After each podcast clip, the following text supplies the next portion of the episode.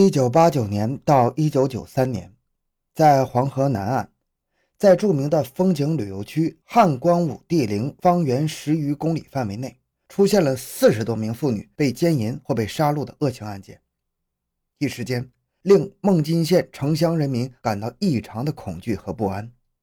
当地的青年妇女白天不敢下地干活，晚上不敢出门走动。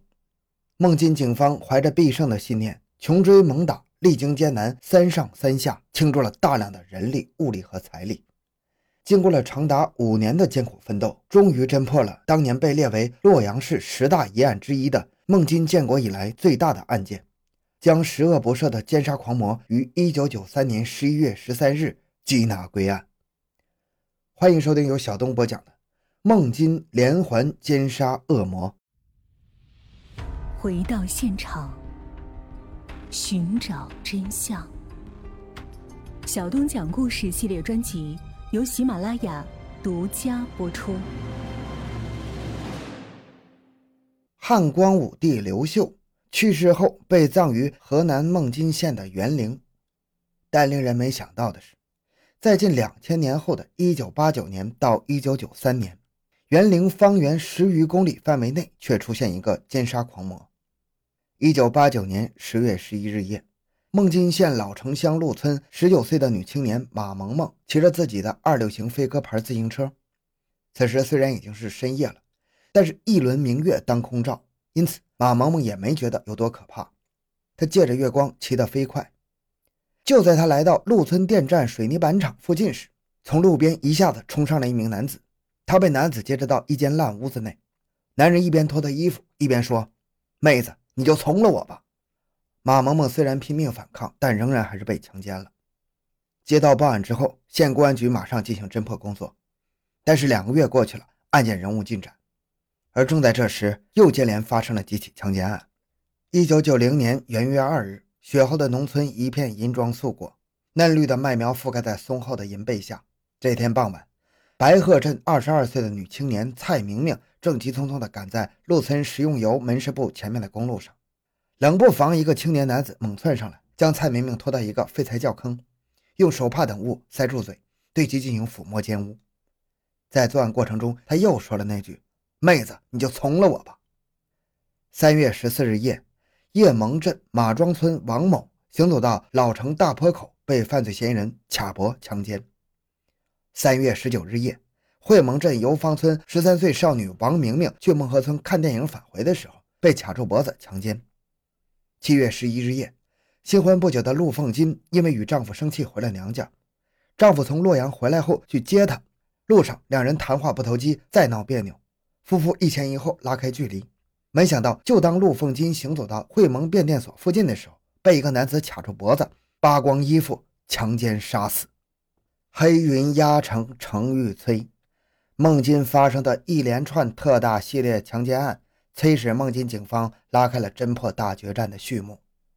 孟津公安组织精干警力，对案件的先后左右、枝枝节节进行了细而又细的勘查、分析、推理、走访调查，给罪犯画像。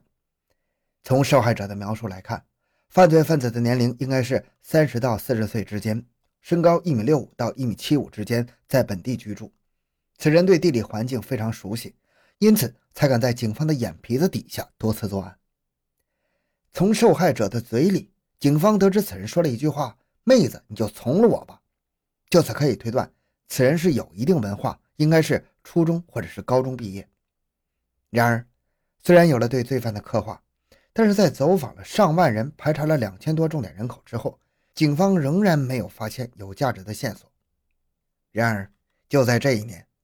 孟津的平乐、张盘、白鹤、吉利、铁榭、宋庄等地又接连发生恶性强奸案。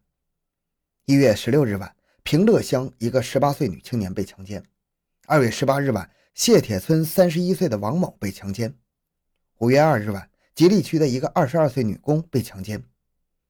十一月的一天晚上，谢铁村演电影，二十九岁的谢明丽被犯罪分子用绳子勒住脖子，拉到河堤上奸污。十二月二十五日，宋庄乡三十九岁的吴小华去关林赶会回来，被犯罪分子用围巾勒住脖子强奸，又是强奸案。从作案手段看，都是同一个人。尽管专案组成员急得嘴上起了燎泡，眼睛熬得充满了血丝，几乎用尽了技侦手段，但是案件仍没有结果。就在警方一筹莫展的时候，一九九二年五月二十八日晚，孟津县中医院一个女护士卢美美下夜班回家途中被一个男青年劫住强奸了。专案组成员立刻赶到现场询问受害者小美，得知当天晚上下着小雨，在小美快要到家的时候，从路边突然窜出来一个人。二话不说就按住了小美。小美是个非常烈性的女子，她拼命的反抗，在搏斗中，罪犯的右手指被咬了一口，血流不止。然而，由于男女体力的差距，他最终还是被强奸了。凶手的手指受了伤，这是个重要的特征。警方就此调动大量人员，重点排查手上受过伤的男性。但是两个多月过去了，仍然没有发现案犯的踪迹。就在这时，九二年七月二十八日夜。一名女青年在雷河村被一名男青年追劫，当时该男子跑掉一只鞋，现场留下一脚浅一脚深的印记，似有一腿长一腿短之嫌。经仔细勘查发现，犯罪嫌疑人只有四个脚趾头着地，找不到右脚食指的指印。警方就此分析认定，此人是个右脚只有四个脚趾的残疾人，要不然就是右脚食指用力时食指上挑。呈背齿状的特异人。此案现场为日后侦破系列强奸杀人案提供了强有力的证据，为确定罪犯起到了关键性、决定性的作用。民警们根据手指有伤和脚趾、背着的特征，对附近村庄做了村不漏人、亲见其面、轻看其脚的工作。虽做了大量的排查，但是仍然没有发现可疑人。此时此刻，民警们彻底茫然了。而正当民警陷入侦破的阴影之时，犯罪分子又于1992年10月28日和1993年元月19日以及6月中旬和下旬再次作案，其中8月16日晚再次杀人，将受害人耿雪强奸之后掐死。为了尽快破获系列强奸杀人案，专案组在全部发案地六十多平方公里的范围内，近七十多个自然村和二十多万人口中，对犯罪嫌疑人进行过筛排查。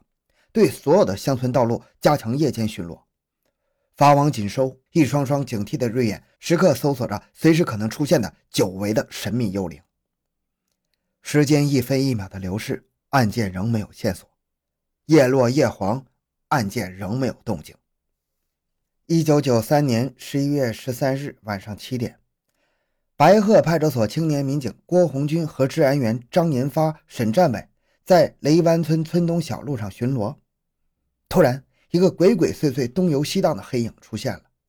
巡逻队员悄悄靠近，将该人控制，并从其身上搜出短绳一根、手电筒一支。郭红军与治安队员将该人带到破案指挥部询问，这个人却显得异常从容，没有半点的慌张和恐惧，镇静地回答：“我叫雷冠中，一九六二年十二月生，孟津县会盟镇雷河村人。高中毕业后买一个拖拉机搞运输。”今天晚上是外出讨运费的，警方让黄冠中脱掉了黄球鞋，结果发现五个脚趾是完全正常的，落地平放，五个脚趾整整齐齐。与此同时，专案指挥部迅速派民警到雷河村走访，村民反映，雷冠中老实本分，表现良好，家庭和睦，没有干过什么违法犯罪的事儿。雷冠中在审讯中非常的淡定，他对民警们说。如果没什么事儿，他就要去讨账了，怎么办？是抓是放？专案组迟疑了。这个时候，贾建成和王庭建两名警官正在冥思苦想，猛然，他俩眼睛一亮。前段时间在研究背指现象时，省市技术专家的一席话提醒了他俩：背指这种奇特的生理现象只占正常人的百万分之一，而且平时不走路是观察不到的。只有在走路的时候才会出现。两个人抱着一线希望，找来筛过的细土，要求雷冠中在上面走一走。这一下子，雷冠中陷入恐慌了。此时，干警们手电筒的强光直刺雷冠中的双脚，大家的目光全神贯注地盯着他的脚趾。突然，奇迹出现了，没走几步，雷冠中的右脚食指就因为压力挤压翘起在大拇指与中指之上，背指出现了。干警们按捺不住心中的狂喜，几乎失声大喊：“就是他！”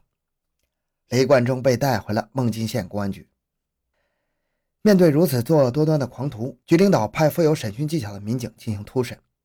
雷贯中在强大的政治攻势下和一系列的经斑、血型、步态不符的证据面前，不得不交代了五年来作案四十多起的系列强奸杀人案犯罪过程和犯罪事实。那么，雷贯中为何做下如此的强奸杀人案呢？原来，他从小生长在较为压抑的环境下，父母都是非常强势的人，对他管教甚严。后来长大后，他成家了，没想到自己的妻子对性生活一点兴趣都没有。这让他非常郁闷，一来二去，他就有了晚上出去找个女人玩玩的想法。他最开始作案时还很紧张，但是后来胆子越来越大，居然达到了不作案就坐立难安的程度。此时他已经有性变态的倾向了。他被抓获归案后，家里面的人都不敢相信。然而，很多变态杀人狂就是在家里邻居眼里都是老实人。一九九四年七月二日，恶贯满盈的狂徒雷贯中被执行了枪决。好，这期案件就讲到这里。小东的个人微信号六五七六二六六，感谢您的收听，咱们下期再见。